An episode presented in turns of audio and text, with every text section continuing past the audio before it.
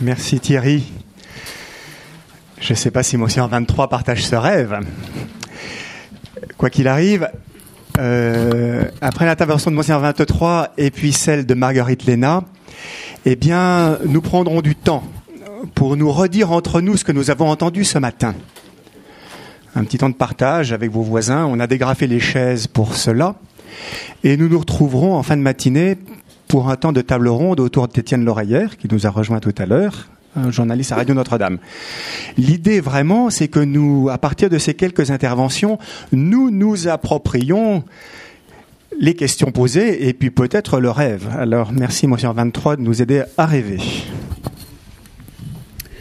Je ne suis pas très sûr de vous aider à rêver, mais je vais essayer de vous partager rapidement quelques réflexions euh, qui sont évidemment euh, inscrites, enfin, qui s'inscrivent naturellement dans l'actualité de ce que nous vivons ces jours-ci, avec, euh, du moins si j'en crois, les journaux et les informations, on, on, disait autrefois divers mouvements, non pas dans l'Assemblée, mais dans la rue divers mouvements de jeunes lycéens euh, qui expriment évidemment quelque chose de ce qu'ils ressentent, mais qui expriment aussi quelque chose de ce que ressent notre société, puisque euh, je n'ose pas dire qu'ils servent, mais ils permettent à une partie des adultes qui ont la charge de leur éducation d'exprimer en même temps euh, leur propre malaise et leurs propres difficultés. Je pars de là parce que je pense que ces mouvements sporadiques qui se produisent périodiquement expriment quelque chose de plus profond que les difficultés concrètes qui les causent immédiatement. Et il me semble que si on veut essayer de comprendre euh, ces mouvements plus profonds, il faut que nous nous remettions devant ce que j'appellerais un sentiment ambivalent qui traverse notre société. Ce sentiment ambivalent, c'est celui d'un enfant qui est à la fois l'objet absolu de tous les désirs est le péril. Car dans notre société, si nous prenons cet enfant comme un, sujet symbolique, je ne parle pas de tel enfant en particulier, dans notre société, l'enfant est à la fois celui que l'on désire et celui que l'on redoute. Et quand on le désire, c'est à tout prix, puisqu'il doit satisfaire quelque chose de nos attentes. Et si on le redoute, c'est que la déception est à la mesure du désir. On a tellement investi dans notre tête sinon dans la réalité. On a tellement investi dans l'image future de cet enfant que jamais ni aucun enfant concret, réel, Pierre, Paul, Jacques ou Mathilde, ni aucun système éducatif, ni aucune famille, ni aucune réalisation ne permettra d'atteindre les buts que l'on s'est fixés. Et donc c'est nécessairement en même temps le lieu d'un ressentiment profond, d'une déception et d'une révolte. Ça, nous en sommes témoins à travers la vie de notre société. Mais si nous essayons de réfléchir un peu plus loin en nous demandant qu'est-ce qui pourrait changer? Je crois que nous sommes confrontés à deux questions une question que l'on peut appeler la question de la transmission et une question que l'on peut appeler la question de l'intégration. La question de l'intégration, c'est-à-dire comment notre société est-elle prête à intégrer sa jeunesse Il y a quelques années, en rencontrant des chefs d'entreprises de taille très diverses d'ailleurs, puisqu'il y avait un, patron d'une petite usine de 200 employés, des artisans, menuisiers, boulangers, etc. Et en discutant avec eux une soirée, ce qui m'avait frappé, c'est que quelle que soit leur situation économique, quel que soit leur âge aussi d'ailleurs, ce qu'ils craignaient le plus, c'était d'embaucher des jeunes.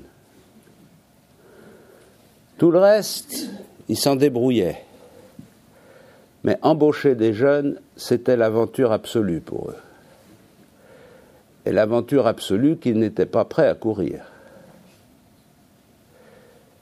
Et comme c'était des, des, braves gens, sympathiques et tout à fait généreux, cette réticence euh, qui se faisait jour à travers leurs propos faisait réfléchir. Comment notre société est-elle prête à intégrer sa jeunesse? Alors, sous l'angle du travail, c'est clair, mais pas seulement sous l'angle du travail, mais aussi sous l'angle d'une vie sociale intégrée. Et quoi transmettre? La question de la transmission, nous l'abordons souvent sous l'angle pédagogique, nous ne savons pas faire. Et donc, on se gratte la tête, ou l'ordinateur, selon comment on est équipé, on se, on se gratte la tête ou l'ordinateur, pour essayer de trouver la formule qui permettra d'être compris des jeunes, entre guillemets.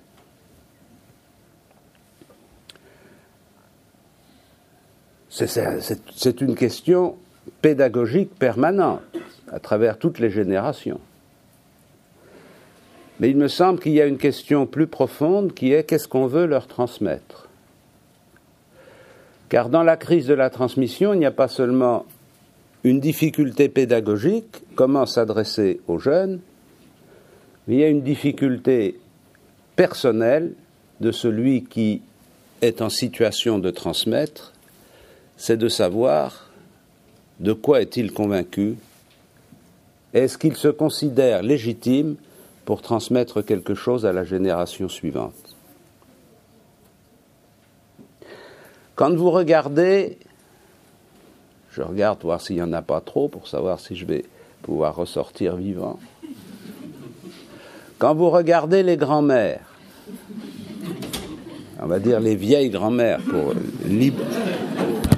libérer celles qui sont ici.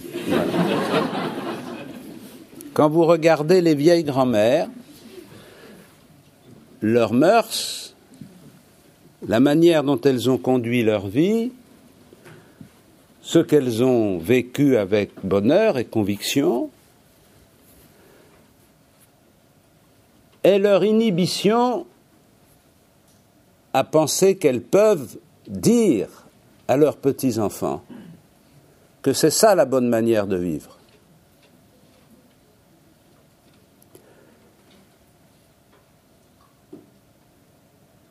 Il y a une quinzaine, une vingtaine d'années, les jeunes qui vivaient en couple sans se marier était quand même beaucoup plus rare qu'aujourd'hui. Mais déjà, la génération de leurs parents, et même de leurs grands-parents, n'était plus très sûre que c'était mieux de se marier. Aujourd'hui, ils sont beaucoup plus convaincus que ça n'a aucune importance. Ce qui ne veut pas dire qu'ils renient ce qu'ils ont vécu, mais qu'ils ne se sentent pas habilité légitime à le transmettre comme un code de vie, un code social, non pas pour que les enfants fassent comme leurs parents, mais parce qu'une société est fondée sur un certain nombre de codes. Si bien que la question de la transmission, si je transpose dans un autre domaine que le mariage, la question de la transmission sur la Trinité, ce n'est pas le problème métaphysique de savoir comment le dire, mais c'est de savoir que dire. La question de la célébration de l'Eucharistie le dimanche, évidemment que selon le programme musical et le menu artistique, ce sera plus ou moins attractif. Mais ultimement, on sait bien que ça n'est pas pour l'attraction artistique qu'on va à l'église. Et donc, quelle est la conviction? Est-ce que nous sommes des chrétiens convaincus que c'est quelque chose de vital? Si bien qu'il me semble que dans la question de l'éducation, la première interrogation porte sur l'éducateur.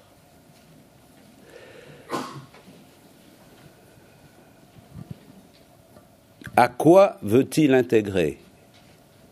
Est-ce que nous avons des convictions suffisamment motivées, non pas pour dire que notre société telle qu'elle est une société parfaite et donc que s'il y a une génération qui suit, il faut bien qu'elle s'en accommode, mais que notre société est une société suffisamment démocratique et évolutive pour qu'on soit convaincu qu'il faut en accepter les règles du jeu.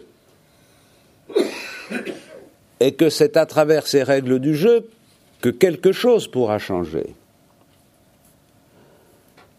Sommes-nous assez convaincus que la stabilité familiale est une question d'équilibre pour des enfants? Sommes-nous assez convaincus, comme le disait le Code civil, que toutes les obligations qui pèsent sur les parents sont formulées au bénéfice de l'enfant? Et non pas au bénéfice des parents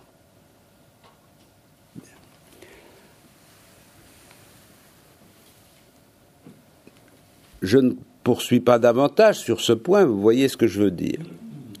J'essaye maintenant de réfléchir qu'est-ce que ça veut dire dans l'Église? Parce que cette difficulté de notre vie sociale, comment intégrer notre jeunesse et comment lui transmettre quelque chose, c'est une difficulté centrale de notre vie ecclésiale. Je dirais même aussi, avec tous les accommodements que vous voudrez, que le phénomène de désir et de rejet que j'ai évoqué tout à l'heure, je le rencontre quotidiennement au cœur de notre pastorale. Les jeunes, entre guillemets, on ne sait pas trop qui c'est d'ailleurs, mais ça n'a pas d'importance, puisqu'on ne les voit pas. Les jeunes, entre guillemets, sont ceux dont tout le monde dit qu'ils ne sont pas là, et dont on rêve tous qu'ils soient là. Ce sont les enfants désirés de nos paroisses. Et quand par malheur il y en a 15 qui viennent à la messe, on ne sait plus quoi en faire.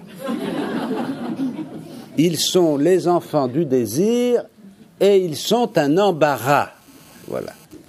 Mais enfin, c'est pas extraordinaire, c'est toujours comme ça.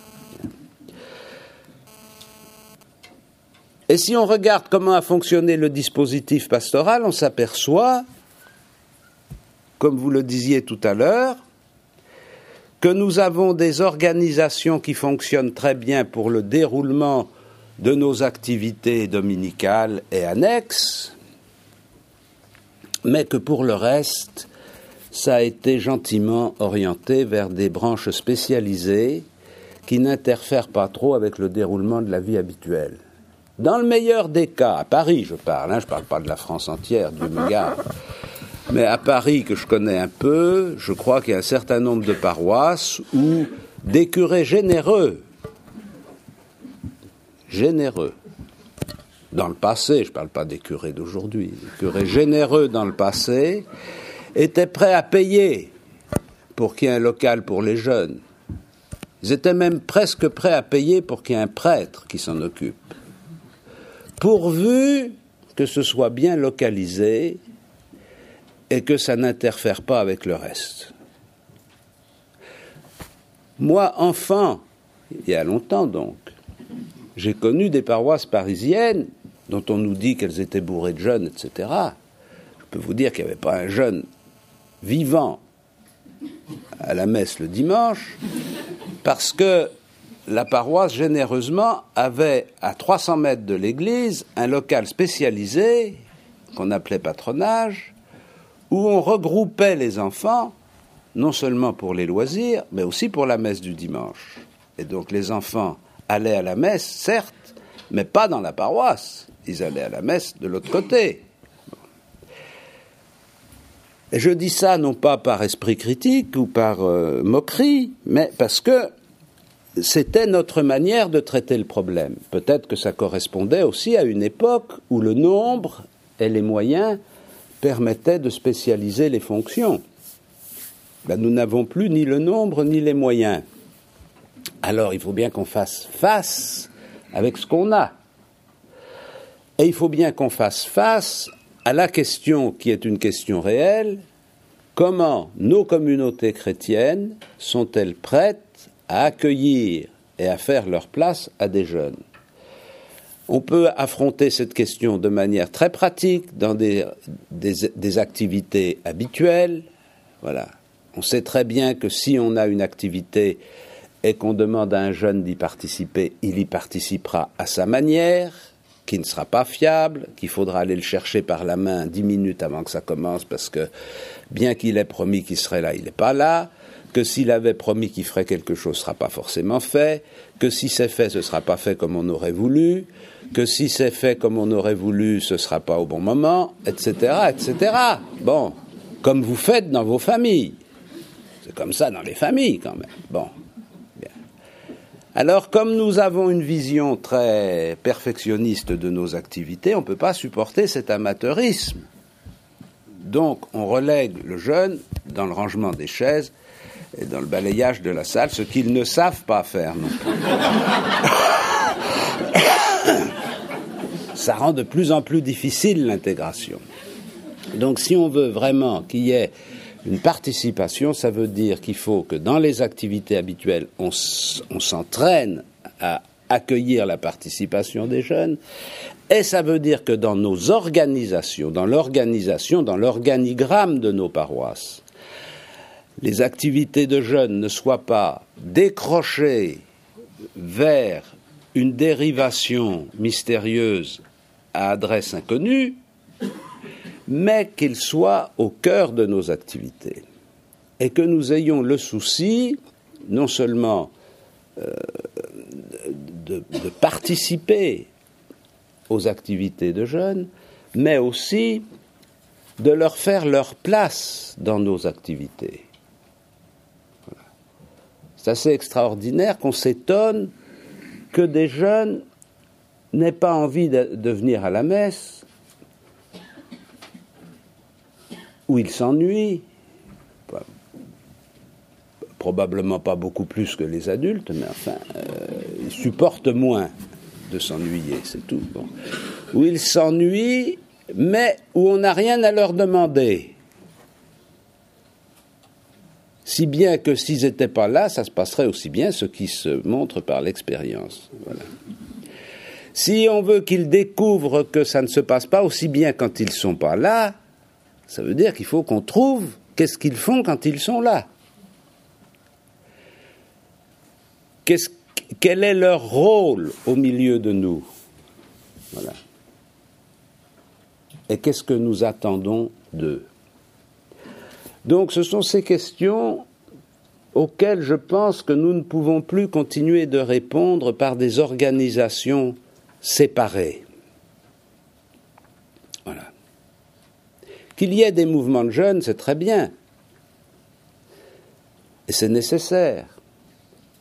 Parce qu'il est nécessaire aussi que les jeunes se retrouvent ensemble. Mais que la communauté paroissiale puisse fonctionner sans la participation de ses membres les plus jeunes, ça, ce n'est pas bien. Et pour en sortir, il faut que nous imaginions comment nous devenons mieux capables de faire quelque chose avec des jeunes, d'inventer des activités où ils puissent participer.